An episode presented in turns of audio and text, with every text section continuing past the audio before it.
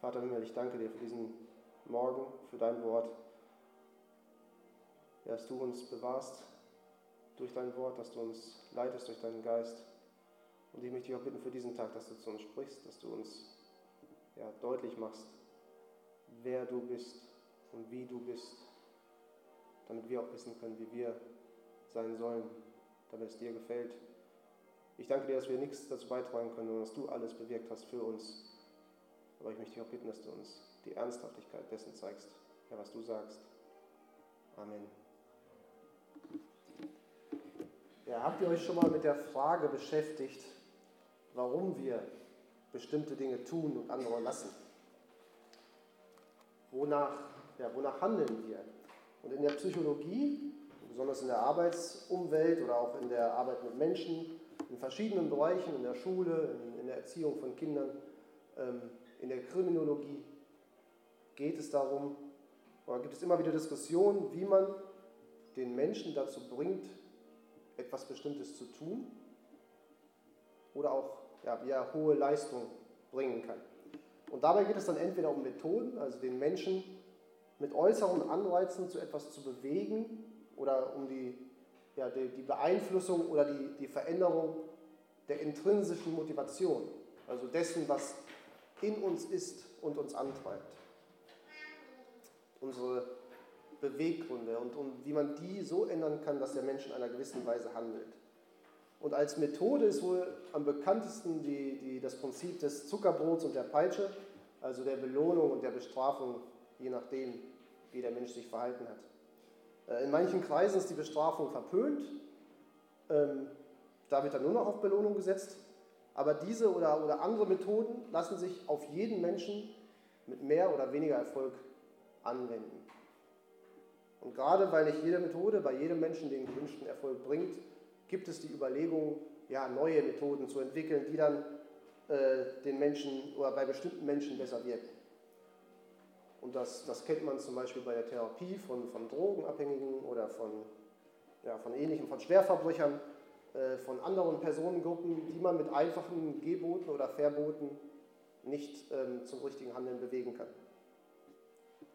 Und alle diese Gedanken zu diesem Thema haben ihre Ursache, haben ihren Grund und sind auch berechtigt. Aber häufig, gerade in den, in den schwerwiegenden Bereichen des Lebens, wie in der Verhaltensforschung oder der Psychologie im Allgemeinen oder der Seelsorge, fehlt dieser Welt einfach der Blick für den Menschen und die richtige Bewertung der Umstände, in denen sich der Mensch befindet und wo, warum der Mensch handelt und wonach der Mensch handelt, wonach er strebt. Und ihnen fehlt ganz einfach das Verständnis der Sünde. Und ihnen fehlt das Verständnis der Auflehnung des Menschen gegen alles, was Gott gegeben hat. Was zum Beispiel auch die Arbeit ist, das kreative Wirken. Ähm, oder allgemein, äh, allgemein gesprochen, was sich einfach in dem zwischenmenschlichen Unfrieden auch zeigt.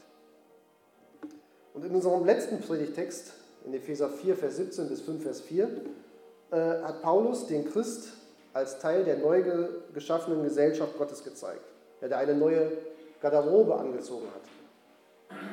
Er hat neue Maßstäbe für sein Leben, weil er das alte Leben abgelegt hat und das neue Leben angezogen hat. Und das mit Entschiedenheit. Er sucht das Gute, das Gottgefällige zu tun. Er versucht aber auch und strebt danach, das Böse zu lassen, das Böse zu meiden, der Sünde zu fliehen. Er möchte dem Bösen keinen Raum bieten in seinem Leben. Er möchte es vielmehr verachten. Und so hat Paulus sechs praktische Beispiele ähm, gegeben, die, ähm, die das Verhalten des Christen äh, zeigen und die sich aus, aus Verboten und Geboten zusammengesetzt haben. Es sind Punkte, die das Leben eines Christen ausmachen und die den grundlegenden Punkt zeigen, dass das Leben eines Christen vor der Bekehrung von der Sünde bestimmt war, aber das Leben jetzt mit dem vom, vom Gott erneuerten Herzen, in das das Gesetz seiner Liebe geschrieben ist, nicht mehr so aussehen soll, sondern grundsätzlich davon, äh, davon unterschiedlich sein soll. Und in unserem heutigen Abschnitt, ab Vers 5 dann, geht es um die Motivation, die Anreize, die den Christen zu dieser Lebensweise, zu einer Rechtschaffenheit, zu einem gottgefälligen Lebenswandel treiben. Es geht zusammengefasst in dem letzten Abschnitt in dem heutigen Abschnitt um unsere Heiligung und warum diese wichtig ist. Lesen wir also zuerst den Predigtext aus Kapitel 5, die Verse 5 bis 21. Denn das sollt ihr wissen, dass kein Unzüchtiger oder Unreiner oder Habsüchtiger, der ein Götzendiener ist, ein Erbteil hat im Reich des Christus und Gottes. Lasst euch von niemand mit leeren Worten verführen, denn um dieser Dinge willen kommt der Zorn Gottes über die Söhne des Ungehorsams.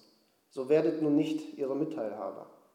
Denn ihr wart einst Finsternis, jetzt aber seid ihr Licht in dem Herrn. Wandelt als Kinder des Lichts.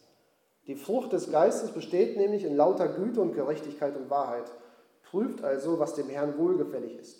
Und habt keine Gemeinschaft mit den unfruchtbaren Werken der Finsternis, deckt sie vielmehr auf. Denn was heimlich von ihnen getan wird, ist schändlich auch nur zu sagen. Das alles aber wird offenbar, wenn es vom Licht aufgedeckt wird. Denn alles, was offenbar wird, das ist Licht. Darum heißt es, wache auf, der du schläfst, und stehe auf aus den Toten, so wird Christus dich erleuchten. Seht nun darauf, wie ihr mit Sorgfalt wandelt, nicht als Unweise, sondern als Weise. Und kauft die Zeit aus, denn die Tage sind böse. Darum seid nicht unverständig, sondern seid verständig, was der Wille des Herrn ist. Und berauscht euch nicht mit Wein, was Ausschweifung ist, sondern werdet voll Geistes. Redet zueinander mit Psalmen und Lobgesängen und geistlichen Liedern.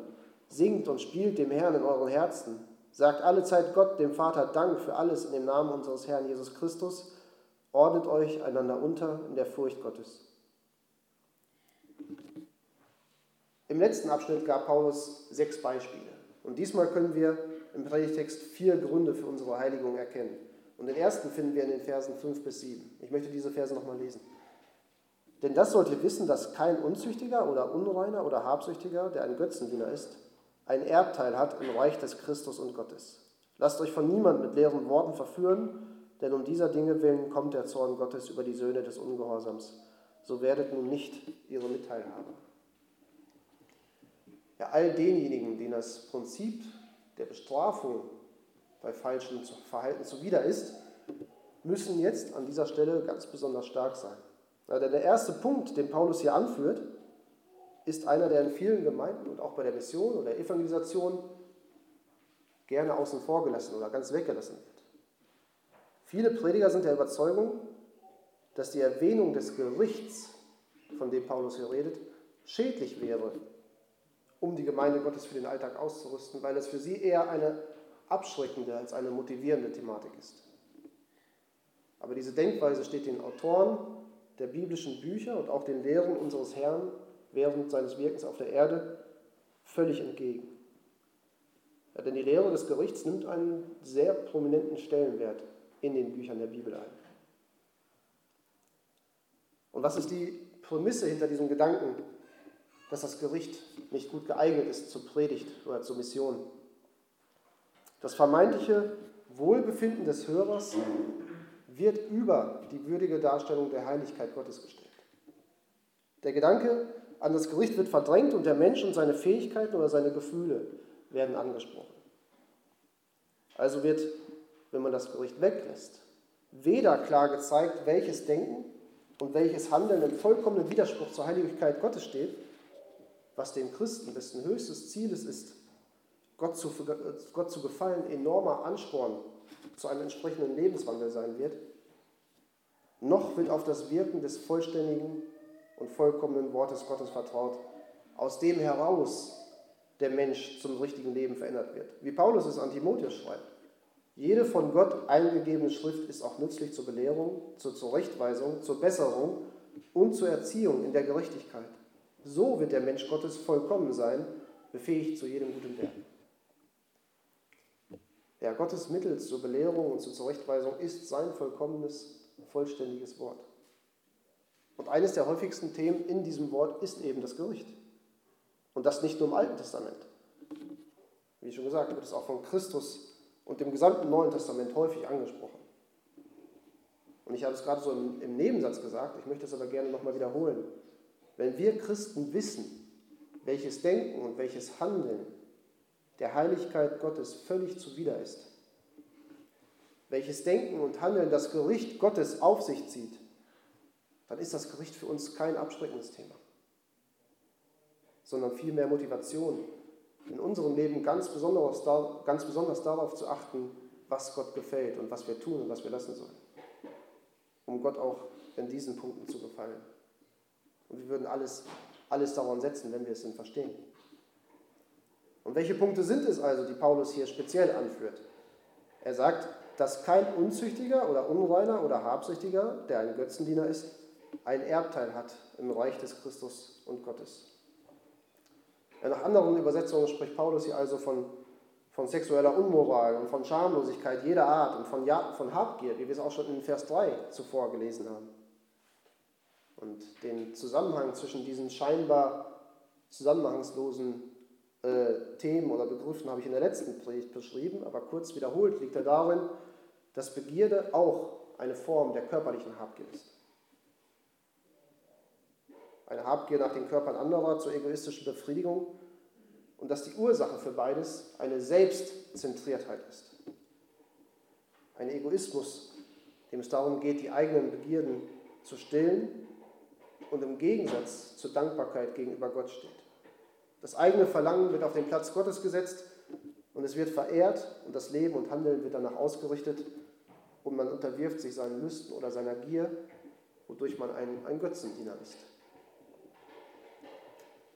Und den Grund dafür, warum Paulus oder warum diese Punkte im Leben eines Christen nichts zu suchen haben, finden wir wieder im Wesen und im Wirken Gottes begründet und in seinem Wort erklärt. Den Korinthern begründet es Paulus mit der Lehre der Dreieinigkeit, wie sie im menschlichen Körper deutlich wird. Von Gott geschaffen, teuer erkauft und Christus gehört und vom Heiligen Geist bewohnt. Lesen wir in 1. Korinther 6. Und so soll der Leib zur Ehre Gottes dienen. Wie erwähnt, ging es auch im letzten Punkt der letzten Predigt auch schon darum, dass sich dieses Verhalten für Kinder Gottes nicht gehört. Und an dieser Stelle führt Paulus das Gericht an, den Zorn Gottes, der den Söhnen des Ungehorsams, ja den, den gottlosen Heiden aufgrund dieses Lebensstils trifft oder treffen wird. Ja, auch, wenn, auch wenn in diesem Leben vieles davon ungestraft bleibt oder ungestraft scheint und folgenlos bleibt, wird es im Gericht aufgedeckt werden und es wird ein für alle Mal bestraft werden. Ja, die Gemeinschaft mit Gott, als Geschöpf Gottes zu seiner Ehre zu leben und seine Heiligkeit, sind also die Gründe, warum wir in unserem Leben der Unzucht und Habgier keinen Raum geben sollen, sondern in Dankbarkeit und Abhängigkeit von Gott leben, von Gottes Güte leben sollen. Und ich weiß nicht, wer von uns sich von dieser Beschreibung in Vers 5 von Paulus angesprochen fühlt oder anders gefragt, wer sich nicht angesprochen fühlt. Ja, Gottes Wort ist, ist ganz klar. Schon in den, in den zehn Geboten finden wir die Gebote, du sollst nicht Ehe brechen, du sollst nicht das Haus deines Nächsten begehren, du sollst nicht die Frau deines Nächsten begehren oder seine Knechte oder seine Magd oder sein Rind oder seinen Esel oder irgendetwas, das deinem Nächsten gehört. Und in der Bergpredigt macht Christus deutlich, ich aber sage euch, jeder, der eine Frau ansieht und sie begehrt, hat in seinem Herzen schon Ehebruch mit ihr begangen. Ich denke, ich muss niemanden hier überzeugen, dass, dass die Gebote, die, die Worte Jesu und auch die Aussagen im Predigtext nicht nur Männern, sondern auch, auch Frauen gelten oder gelten. Gibt es also jemanden, der sich lossagen kann von dem, was Paulus hier schreibt? Bei manchen wird es ausgeprägter und bei manchen weniger ausgeprägt sein. Bei manchen wird es, Gott sei Dank, aktuell im Leben keine Rolle spielen, kein Problem darstellen. Andere werden mehr damit zu kämpfen haben, diese, diese Undankbarkeit in ihrem Leben auf die eine oder andere Art auszuleben. Ist ihr Urteil damit gefällt? Nicht, wenn wir Paulus Worte genau beachten. Er spricht davon, dass Unzüchtige oder Habsüchtige Götzendiener sind. Ihr Leben ist ausschließlich auf sie selbst ausgerichtet und von ihren selbstsüchtigen Begierden bestimmt. Sie dienen nicht Gott. Sie wollen ihm nicht zur Ehre leben. Bei uns aber soll es anders sein. Sind wir gestrauchelt oder durch die Sünde, die uns umstrickt hat, äh, gefallen, sollen wir uns in, oder sollen wir in Demut vor Gott treten und wir sollen um Vergebung bitten. Und ich weiß, dass diese Aussage schon so oft gesagt oder gehört wurde. Aber schauen wir unser Leben an, dann wissen wir, dass wir es auch nötig haben, immer wieder daran erinnert zu werden. Deswegen auch heute der Appell, wenn du merkst, dass du in deinem Leben in diesen oder ähnlichen Bereichen Gott nicht gefällst und nicht gottgefällig handelst, dann verschließe nicht weiter die Augen davor. Undankbarkeit und Selbstsucht, die sich in Unzucht oder Habgier zeigt, sind keine Kleinigkeit. In Gottes Reich ist kein Platz dafür, sagt der Text. Es ist eine Ungerechtigkeit und Paulus nennt es hier an erster Stelle. Das ist natürlich gerade im Kontext der Epheser ein wichtiger Punkt, weil Unmoral, Zügellosigkeit oder Unzucht bei ihnen schon nahezu Kulturgut war, wie es auch in vielen großen Städten der Zeit, aber auch unserer Zeit so war und so ist. Aber es ist auch für alle Zeit eine grundsätzliche Wahrheit, die von der gottgegebenen Ehe als den Rahmen der Sexualität spricht und von der Versorgung durch Gottes Güte und seiner Vorsehung für unser Leben und die deshalb angegriffen wird und vom rebellischen Menschen ähm, ja, missachtet wird, vom sündigen Menschen. Beim Lesen eines Buches musste ich wieder daran denken, wie, ähm, ja, was der Ursprung für diese Sünde ist und wie, wie die Parallelen zum Sündenfall im Garten Eden sind. In Genesis 3, Vers 6 lesen wir ja, da sah die Frau, dass es gut wäre, von dem Baum zu essen und dass er eine Lust für die Augen war und dass der Baum begehrenswert war, weil er Wissen machte und sie nahm von seiner Frucht und aß. Und sie gab auch ihrem Mann, der mit ihr war, und er aß. Ja, die Emotionen beim Anblick der Frucht, die Gedanken bei der Bewertung, was das Essen der Frucht bewirken würde, und das Handeln im Essen der Frucht. Also der gesamte Mensch mit seinen Gefühlen, mit seinem Denken und mit seinem Handeln stehen hier im Widerspruch zu Gottes Willen. Eva und Adam haben, ihr mit, haben hier mit ihrem gesamten Wesen gegen das gesamte Gebot Gottes verstoßen. Seine Anweisung, seine vollkommene Fürsorge, die sich im Garten Eden gezeigt hat, und seine Vorsehung für ihr Leben. In der Sünde hat der Mensch all das verachtet. Es war keine Kleinigkeit, wie die wir sehen, sondern es war die schlimmst mögliche Handlung und genau diese gesamte Verderbtheit spiegelt der Mensch im Ausleben der Unzucht und der Habgier wieder.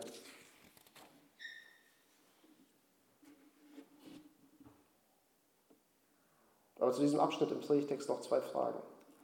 Zuerst, was meint Paulus in Vers 6 mit der Aussage, lasst euch von niemand mit leeren Worten verführen? Und ich denke, es gibt durch die Geschichte der Gemeinde hindurch genügend Beispiele, die man hier äh, anführen kann. Es wird gelehrt oder wurde gelehrt, dass alle Menschen in den Himmel kommen, weil Gottes Liebe niemanden in die Hölle schicken kann.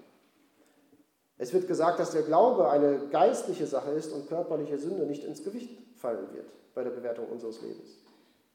Es wird behauptet, dass Sexualität außerhalb der Ehe eines Mannes und einer Frau in Ordnung ist und ein Gott der Liebe den Menschen in vielfältiger Weise und für verschiedene Beziehungen geschaffen hat und dies akzeptiert und gut heißt. Und es gibt noch vieles mehr, was gesagt wird, auch in Gemeinden. Aber allen diesen Aussagen schiebt Paulus hier einen Riegel vor und er zerschmettert sie auf dem Fundament des Wortes Gottes. Es gibt Gericht über den Gottlosen und ewige Strafe. Die Ehe zwischen einem Mann und einer Frau ist der einzige Raum von Gott gegeben für Sexualität. Es ist ein Geschenk Gottes, aber auch in gewisser Weise eine Verantwortung von Ehepartnern einander gegenüber. Es gibt auch keine Trennung zwischen Körper und Geist eines Menschen. Beides ist von Gott zusammengeschaffen. Wir sind keine ewigen Seelen, die nur in diesen irdischen Gefäßen, äh, Gefäßen auf dieser Welt wohnen und deswegen getrennt betrachtet werden können, so wie es die Griechen gelehrt haben, so wie es heute auch in den ganzen Gender-Gedanken gelehrt wird. Wir sind auch keine Seelen, die auf diese Welt in einen Körper hineingeboren werden, so wie es zum Beispiel die Mormonen sagen.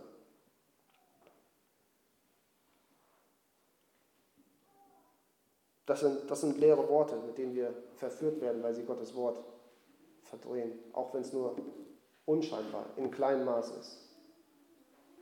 Und die zweite Frage, Wie ist dieser Abschnitt mit den Versen aus Kapitel 1 vereinbar, in denen Paulus sagt, dass wir versiegelt worden sind mit dem Heiligen Geist der Verheißung, der die Anzahlung auf unser Erbe ist, auf die Erlösung seines Eigentums hin zum Preis seiner Herrlichkeit? Ja, wofür ist dann diese Warnung vor dem, vor dem Gericht und die Ermahnung zu einem Lebenswandel, der nicht dem gottlosen Heiden gleicht, wenn wir durch den Geist doch schon zum Erbe bestimmt sind? Auch hier erfüllt das Wort Gottes wieder seine Funktion, indem es den Christen ermahnt und zur Besserung und Erziehung in der Gerechtigkeit dient, damit er trotz der Heilsgewissheit, trotz des Geschenks des Glaubens nicht hochmütig wird, sondern demütig vor Gott in Ehrfurcht sein Leben führt. In Abhängigkeit und in Verantwortung Gott gegenüber und in Dankbarkeit. Dem Gottlosen, auch wenn er sich selbst als Christ nennt, und für eine Zeit in der Gemeinde auch als solcher ähm, gesehen wird, dient es zum Gericht, wenn er trotz der Ermahnung des Wortes Gottes sein Leben nicht nach dem Willen Gottes ausrichtet, sondern sich im Endeffekt als Götzendiener herausstellt. Ja, kommen wir zum zweiten Punkt des Predigtextes. Ich lese nochmal die Verse 8 bis 14.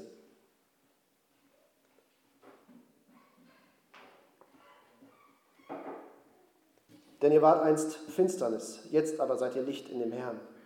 Wandelt als Kinder des Lichts. Die Frucht des Geistes besteht nämlich in lauter Güte und Gerechtigkeit und Wahrheit. Prüft also, was dem Herrn wohlgefällig ist. Und habt keine Gemeinschaft mit den unfruchtbaren Werken der Finsternis, deckt sie vielmehr auf. Denn was heimlich von ihnen getan wird, ist schändlich auch nur zu sagen. Das alles aber wird offenbar, wenn es vom Licht aufgedeckt wird, denn alles, was offenbar wird, das ist Licht. Darum heißt es, wache auf, der du schläfst, und stehe aus auf den Toten, so wird Christus dich erleuchten. Ja, das gesamte zweite Kapitel hatte Paulus ja darauf verwendet, den Ephesern deutlich vor Augen zu führen, wer sie waren, bevor sie Christus geglaubt haben und zu wem sie Gott durch den Glauben an Christus gemacht hat. Und an dieser Stelle ruft Paulus sie dazu auf, sich auch dessen bewusst zu sein und dementsprechend auch zu leben. Mit meiner Tochter rede ich hin und wieder so, dass ich versuche, sie zu etwas zu motivieren, indem ich sie daran erinnere, dass sie ja schon ein großes Mädchen ist. Und natürlich ist das eine, eine relative Aussage. Und selbst, ja, weil, weil es nicht auf, auf alle Aufgaben zutrifft. Sie kann natürlich nicht alles machen, was sie soll oder was ihr so ansteht. Und selbst bei angemessenen Aufgaben spielen ja immer noch die Tagesform, die Tageszeit, der Gemütszustand, Mädchendinge und einiges andere eine Rolle, ähm, die ich nicht verstehe. Und nicht zuletzt auch, dass sie sich natürlich gegen mich auflehnt und rebelliert. Aber dennoch versuche ich es. Paulus Aussage hier ist aber alles andere als relativ. Sie ist auch nicht optional. Es gibt nur ein Entweder-Oder. Wenn du ein wiedergeborener Christ bist, wenn der Heilige Geist in dir wohnt, dann mach dir das bewusst. Lebe bewusst damit. Führe dir vor Augen, was, Gottes, was, was Gott Wunderbares an dir durch das Geschenk des Glaubens bewirkt hat. Und führe dir vor Augen auch, welches Vorrecht und welche Verantwortung damit einhergeht. Mach dir den Reichtum des himmlischen Segens bewusst Vergiss aber auch nicht den Kampf gegen deine sündige Natur, die Versuchung, die überall lauert, der Teufel, der versucht, dich zu Fall zu bringen. Gestalte dein Leben entsprechend deiner Stellung und des Rufes, mit dem du berufen worden bist. Wachse in der Heiligung, strebe nach dem, was Gott gefällt, fliehe der Sünde. Merken wir auf, was die Grundlage dafür ist. In Vers 8 benutzt Paulus wieder den für diesen Brief typischen Ausdruck in dem Herrn. Er sagt, ihr seid Licht in dem Herrn. In Verbindung mit und in der Beziehung zu Christus sind sie Licht, nicht aus sich heraus. Ich habe neulich folgendes Zitat gelesen. So wie das erste Lebenszeichen eines Säuglings, wenn er auf die Welt kommt, das Atmen ist, so ist die erste Handlung von Männern und Frauen, wenn sie wiedergeboren werden, das Beten. Und ich möchte das Zitat noch erweitern. Wie ein Kind, das aufhört zu atmen, stirbt, so kann auch der Christ nicht leben, wenn er aufhört zu beten. Und dazu kommt noch die Aussage, die Jesus aus 5. Mose 8 zitiert, als er vom Teufel versucht wurde. Nicht vom Brot allein lebt der Mensch, sondern von jedem Wort, das aus Gottes Mund kommt. Unsere Beziehung zum Herrn zeichnet sich durch unser Gebet und durch das Lesen seines Wortes aus. Und auch diese Aussage, wie die Aussage über die Buße, ist etwas, das wir schon ja, so oft gehört haben, von Kindheit an, wenn wir in einem christlichen Umfeld aufgewachsen sind. Aber wie stark haben wir diese Aussage verinnerlicht? Wie viel ist uns Gottes Wort wert im Vergleich zu den anderen Möglichkeiten, die es auf dieser Welt gibt, um die eigene Zeit damit zu füllen? Welche Priorität hat es in unserem Tagesablauf, in unserem Lebensrhythmus? Im Laufe des, des Christseins kommt man häufig in Berührung mit, mit den Erzählungen über das Volk Israel zur Zeit des Alten Testaments. Und ganz besonders der Abschnitt in der Sklaverei und der Erlösung und dem, dem Weg durch die Wüste äh, kommt man häufig in Berührung und hört davon und spricht darüber. Und mir ist bewusst geworden, dass ich mich häufig an bestimmten Punkten entweder mit dem Volk Israel identifizieren möchte oder mich davon distanziert habe. Die schönste Wahrheit, die ein Christ in seinem Leben erkennen kann, ist die, die Paulus auch in Kapitel 2 so wunderbar dargestellt hat und verdeutlicht hat dass er jetzt zum Volk Gottes gehört, zum wahren Israel, um das Gott sich kümmert, für das er sich mit seinem Namen verbürgt, dass man kein Fremder mehr ist, sondern das himmlische Bürgerrecht hat durch das Werk Jesu. Und darin, in diesem Punkt kann man sich so gut mit Israel identifizieren, dass man, dass man Gottes Volk ist, dass man aus der Sklaverei der Sünde erlöst ist und unter seinem Schutz die Reise ins verheißene Land unternimmt. Wovon man sich als Christ aber gerne distanziert, ist das Verhalten Israels an vielen Zeitpunkten der Erlösung und auch der Reise. Sie zeigen sich als ein Volk, das viele große Wunder erlebt und dennoch murrt. Dennoch das Plagen und die Sklaverei und das Sterben in der Sklaverei der Versorgung durch Gott vorzieht. Oder sogar das Wirken Gottes einem Götzen zuschreiben will, anstatt Gott dafür die Ehre zu geben. Ja, so will man sich selbst nicht sehen. Und man regt sich über Israel auf, wenn man davon liest. Aber auch an diesen Stellen müssten wir oft genug von uns selbst sagen, ich habe auch Gottes Größe erlebt. Ich habe sein Wirken in meiner Erlösung erfahren und ich habe, was das Volk Israel nicht gehabt hat, den Geist, der in mir wohnt. Und dennoch wende ich mich von Gott ab, höre nicht auf sein Wort und sehne mich mehr nach dieser sündigen Welt als nach ihm.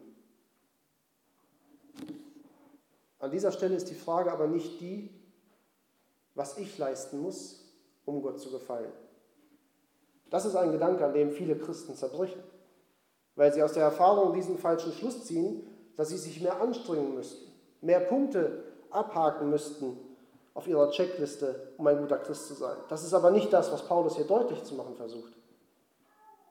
Die Frage, die Paulus hiermit aufwirft, ist die, pflege ich meine Beziehung zu Christus? Denn in Christus sind wir Licht. Wir sind bei Christus nicht nur im Licht, sondern wir sind auch Licht. Stimmt unsere Beziehung zu Christus, dann folgen daraus die Früchte des christlichen Lebens. In der Programmierung oder der Datenverarbeitung gibt es das, das LIFO-Prinzip. Last in, first out. Also die Daten, die zuletzt eintreffen, werden als erstes wieder verarbeitet. Wie ein, wie ein Stapel, auf den etwas draufkommt und das oberste Element wird dann weiterverarbeitet. Oder wie es beim typischen Mann ist, er macht den Schrank auf, das, was oben liegt, ziehe ich an, wenn er nicht gerade ein modisches Interesse hat. Ähm, jedenfalls, genau, so ähnlich läuft es auch manchmal in unserem Leben ab.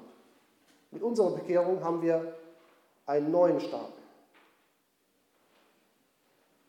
Aber dann füllen wir diesen Stapel nicht oder nur selten mit Gottes Wort und Gebet wovon wir dann zehren können und wovon wir dann unser Leben gestalten können.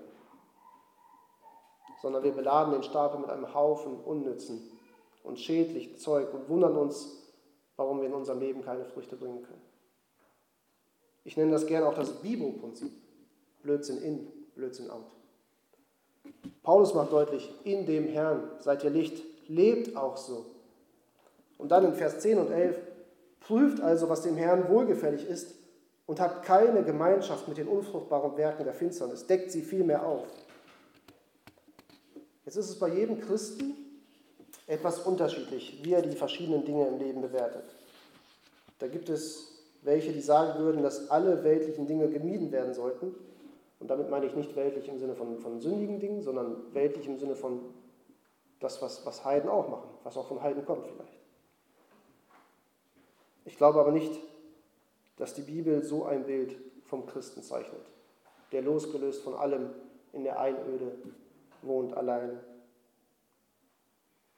Die Frage, die jeder für sich selbst beantworten muss, kann lauten, ist das, was ich mache, was ich sehe, was ich höre, schädlich für mein Leben, für die Frucht in meinem Leben? Bewirkt es in mir, dass ich mich von Gott abwende? Nimmt es sogar den Platz ein, der eigentlich Gott gebührt? Gebe ich Dingen in meinem Leben Raum, ja, durch die ich versucht werde,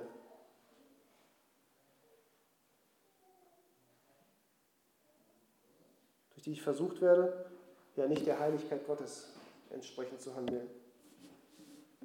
Paulus führt das Beispiel der Unzucht an. Für manche ist es vielleicht ein Hobby, der Sport oder etwas ähnliches, was den wichtigsten Platz im eigenen Leben einnimmt und Gott verdrängt an der Stelle. Oder ist es, ist es Klatsch und Tratsch, der mich dazu verleitet, auch nicht die Wahrheit zu lieben und schlecht zu reden und zu lügen. In Vers 9 hat Paulus ja äh, gesagt, die Frucht des Geistes besteht nämlich in lauter Güte und Gerechtigkeit und Wahrheit. Ja, an anderen Stellen finden wir noch weitere Beschreibungen der Früchte des Geistes. Ja, habe ich in meinem Leben Dinge, die mich dazu verleiten, das Gegenteil dieser Früchte hervorzubringen? Oder sind es Menschen und ich handle aus Furcht vom Menschen entgegen dem Willen Gottes? Da prüfen wir uns, um eben nicht so zu leben, sondern suchen wir die Gemeinschaft mit Christus.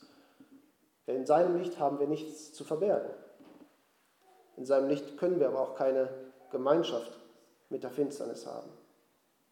So macht es Paulus auch den Thessalonichern in wundervollen Weise deutlich, um ihnen die Angst vor dem Gericht zu nehmen, indem er ihnen schreibt, ihr seid ja alle Söhne und Töchter des Lichts und Söhne und Töchter des Tages. Wir gehören nicht der Nacht noch der Finsternis. Lasst uns also nicht schlafen wie die anderen, sondern wach und nüchtern sein.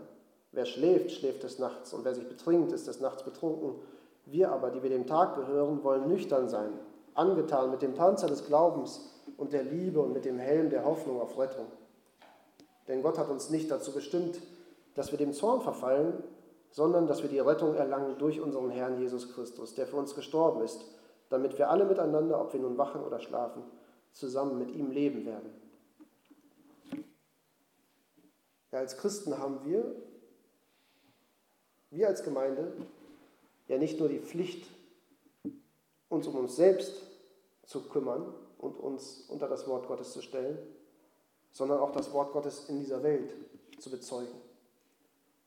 Wenn wir also unserem Auftrag gerecht werden wollen und Zeugen dieser Welt sein wollen, als Licht dieser Welt, auch dann müssen wir uns selbst ans Licht halten. Unser eigenes Leben und unser Dienst in dieser Welt ist völlig abhängig im Herrn zu sein. Ja, so wie der Mond die Nacht erhält, indem die Sonne ihn bestrahlt, so soll auch unser Leben als Licht in dieser Welt dienen, indem die Welt Jesu Licht in unserem Leben sieht. Durch dieses Licht wird das Böse enttarnt als das, was es ist. Gleichzeitig zeigt es den Menschen aber auch die Notwendigkeit zur Buße. Wenn dieses Licht nicht in unserem Leben leuchtet, das Böse nicht aufgedeckt wird, sondern wir die Menschen nur in eine Art Wohlfühlbereich einladen wollen, um sie dadurch zu überzeugen, wie schön es doch in der Gemeinde ist unter Christen, dann wird keine Umkehr stattfinden. Dann werden sie nicht aus dem Schlaf erwachen, nicht aus dem Tod auferstehen, nicht aus der Finsternis zum Licht kommen. Ich komme zum dritten Punkt der Predigt und lese dafür nochmal die Verse 15 bis 17.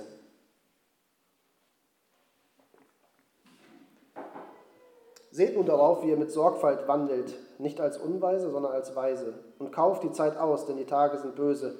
Darum seid nicht unverständig, sondern verständig, was der Wille des Herrn ist.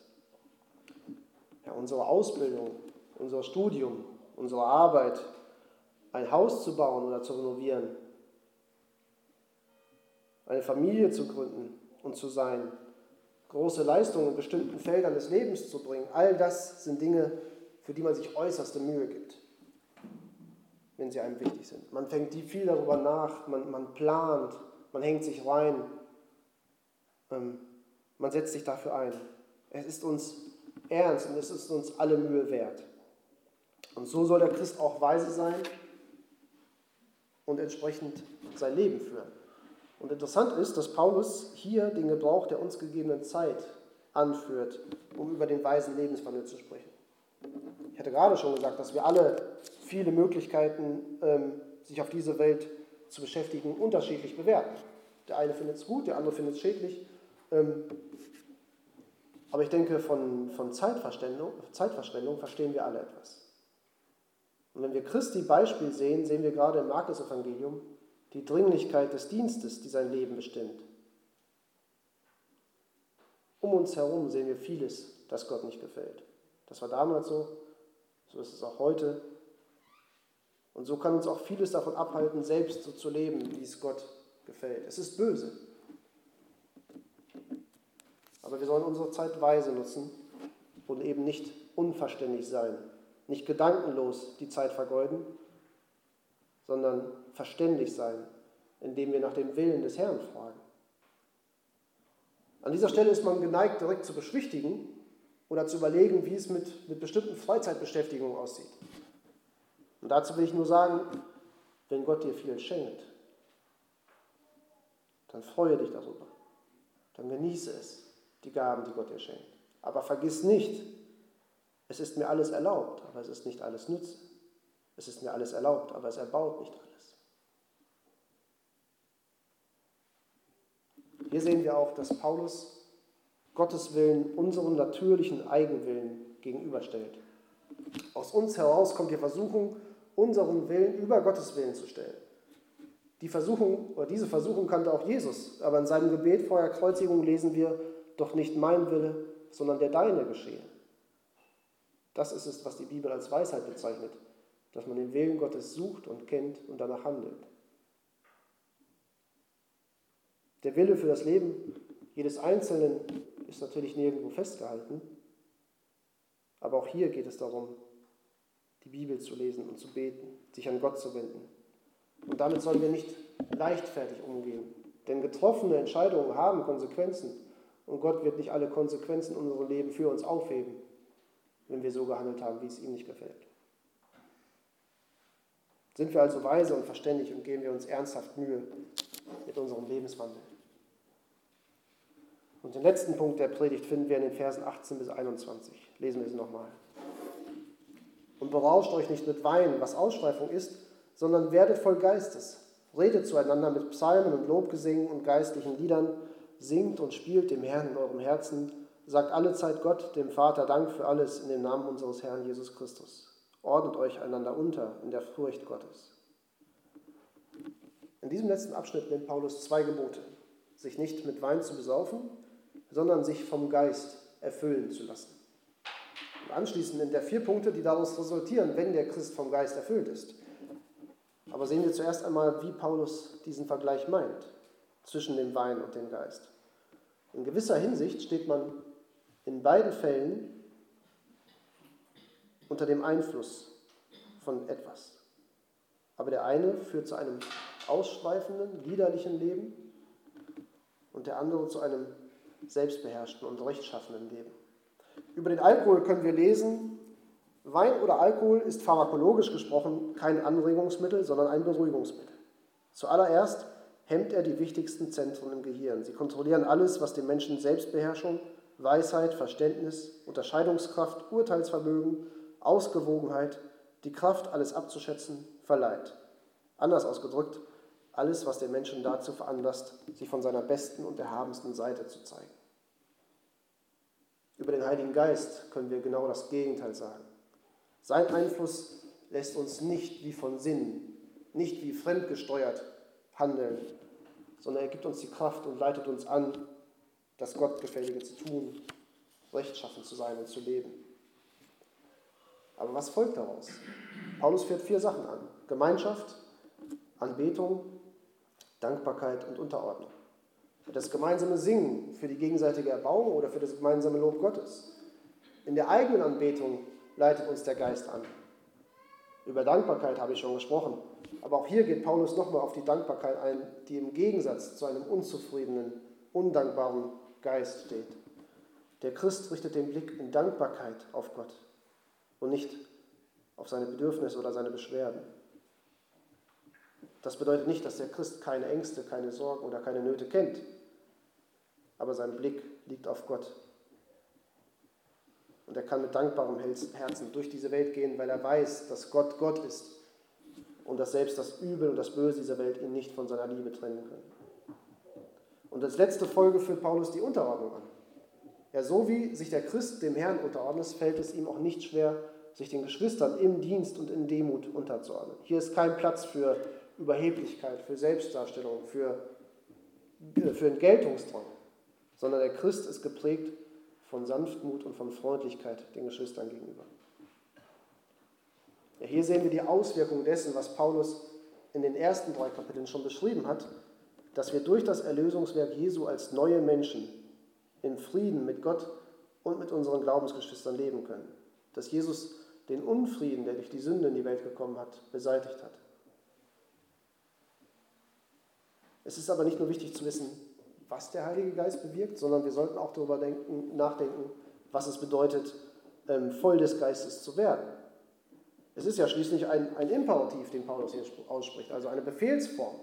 Ähm, er hat keinen guten Vorschlag oder einen seelsorgerischen Rat für uns, sondern er stellt eine Bedingung. Und wie sieht das also aus? Und an dieser Stelle ist Vorsicht geboten, weil es so viel Missbrauch solcher Stellen gibt. Paulus sagt nicht mehr, als dass wir voll des Geistes sein oder werden sollen. Es ist eine Aufforderung an alle Christen. Und er schreibt es in einer passiven Form.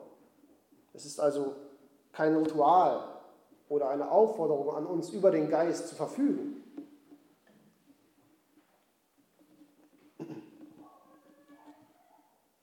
Sondern vielmehr lernen wir aus dem Kontext des Abschnitts, ja, was es bedeutet. Was es bedeutet. Nämlich als erstes, sich dem Bösen abzuwenden und sich dem Guten zuzuwenden.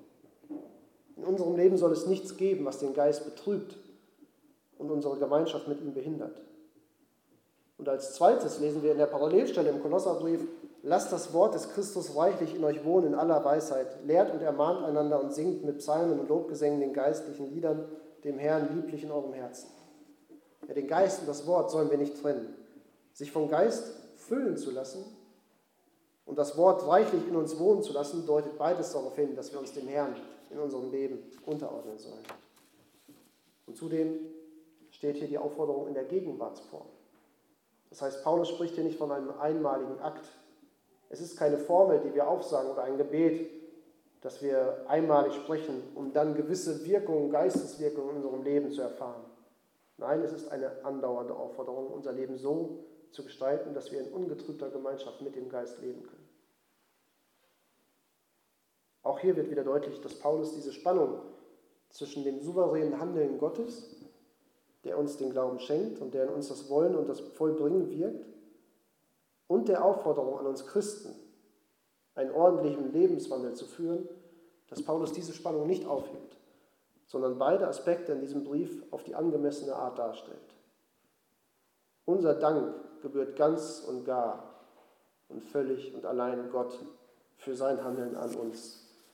Und gleichzeitig haben wir den Auftrag zur geistlichen Kriegsführung, zur Achtsamkeit in unserem Leben, um die Zeit weise zu nutzen und anständig zu wandeln, zur Achtsamkeit unseren Glaubensgeschwistern gegenüber, um zur Erbauung und zur Ermahnung zu dienen und den Auftrag, ja, das Wort in dieser Welt zu bezeugen und Licht zu sein.